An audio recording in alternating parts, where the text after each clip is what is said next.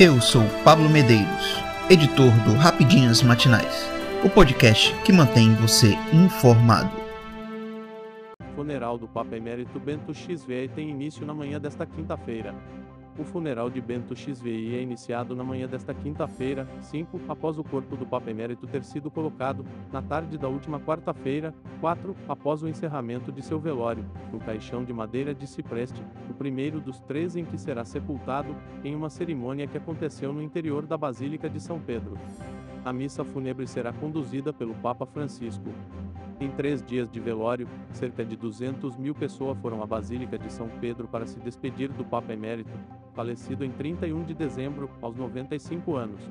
Seu corpo foi como manda a tradição colocado em um caixão forrado com veludo vermelho e foi lido o pergaminho onde estão escritas a vida e as obras mais importantes de Bento XVI, que posteriormente foi colocado no caixão. Posteriormente, o rosto do Papa foi coberto com um véu de seda branca e as medalhas cunhadas durante seu pontificado também foram introduzidas no caixão, assim como os palhos, ornamento usado nos ombros, de quando foi bispo de Munique e Roma o mesmo procedimento destinado a um Papa reinante. Somente após o funeral, o caixão retornará ao interior da basílica para ser sepultado nas grutas do Vaticano, onde estão sepultados os papas. O caixão será lacrado com fitas vermelhas, nas quais serão colocados os selos da Câmara Apostólica, da Prefeitura da Casa Pontifícia, do Gabinete de Celebrações Litúrgicas do Sumo Pontífice e do Capítulo Vaticano. Em seguida, o caixão de cipreste será embutido em outro de chumbo de 4 mm de espessura e este, por sua vez, em outro de madeira de uma envernizada. Sobre este último será colocado um crucifixo simples e o escudo do pontífice falecido e uma lápide, na qual está escrito o nome do Papa em latim e quando nasceu e morreu, cobrirão o túmulo que será o mesmo de João Paulo II até 2011, quando foi transferido para uma capela de São Pedro após sua beatificação, em respeito ao desejo expresso de Joseph Ratzinger.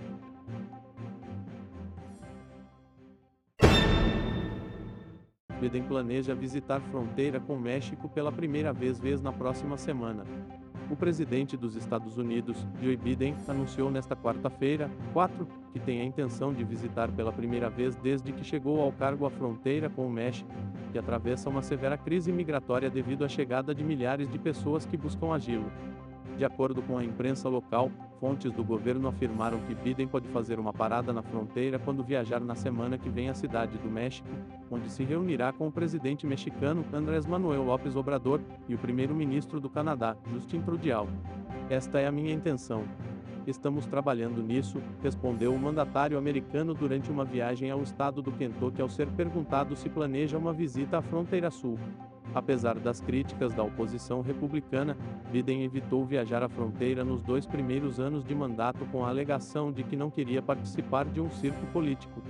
O presidente anterior, Donald Trump 2017-2021, visitou ao menos cinco vezes a fronteira com o México para supervisionar a construção do muro na separação entre os países, um dos emblemas de seu governo.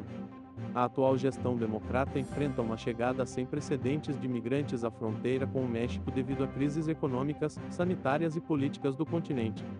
No dia 27 de dezembro, a Suprema Corte dos Estados Unidos da América, de maioria conservadora, ordenou que o governo mantenha de forma cautelar o Título 42, uma política de truque que permite expulsar migrantes rapidamente com o pretexto da pandemia de Covid-19. Estados governados por republicanos denunciam estar totalmente abandonados pelo governo federal em meio à crise migratória, enquanto a Casa Branca pediu ao Partido Republicano que aprove no Congresso uma reforma para restaurar o atual sistema migratório.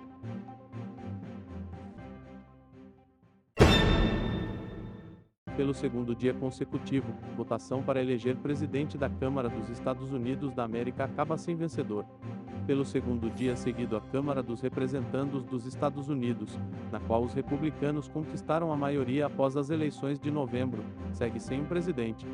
Após a segunda rodada de votação, realizada nesta quarta-feira, 4, nenhum candidato conseguiu atingir os 218 votos necessários para assumir o cargo.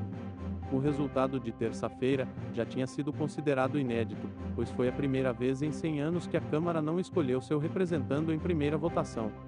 O republicano Kevin Hart é apontado como o favorito para substituir a democrata Nancy Pelosi, porém tem enfrentado impasse dentro do próprio partido, mesmo após o ex-presidente conservador Donald Trump pedir a linhas duras dos republicanos que votasse nele. Os congressistas ultraconservadores criticam CART por não ter negociado com eles uma reforma das regras de debate ou dos nomes para liderar as comissões parlamentares na nova legislatura.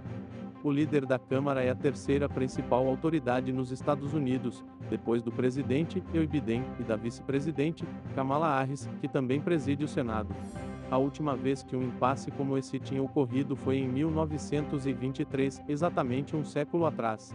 Na ocasião, o presidente da Câmara foi eleito na nona votação, enquanto em 1869 isso aconteceu apenas após 60 tentativas, em um processo que durou dois meses.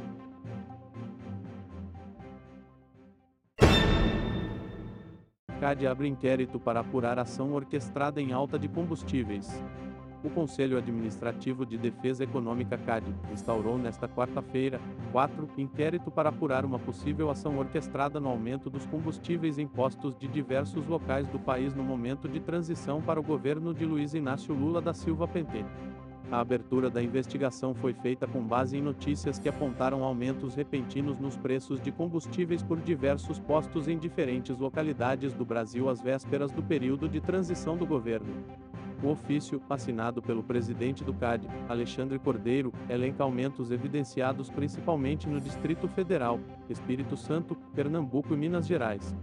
Um dos primeiros atos do presidente foi prorrogar a desoneração dos combustíveis a Secretaria Nacional do Consumidor já notificou postos onde o aumento foi identificado. Inaceitável e inexplicável a alta da gasolina, pois não houve aumento no preço internacional do barril de petróleo e a isenção de tributos federais sobre os combustíveis foi renovada, disse o secretário da pasta, Wadi Damos, nas redes sociais. A Secretaria Nacional do Consumidor Senacom, vinculada ao Ministério da Justiça e da Segurança Pública, comandado pelo ministro Flávio Dino, notificou seis entidades representativas de proprietários de postos de gasolina para que expliquem, em até dois dias, os aumentos recentes nos preços dos combustíveis. A secretaria afirma no documento que não houve aumento dos preços internacionais, tampouco aumento de preços nas refinarias, que justifiquem os aumentos observados a partir do dia 1 de janeiro. Eu sou Pablo Medeiros e este foi o Rapidinhas Matinais, o podcast que deixa você informado. Até mais.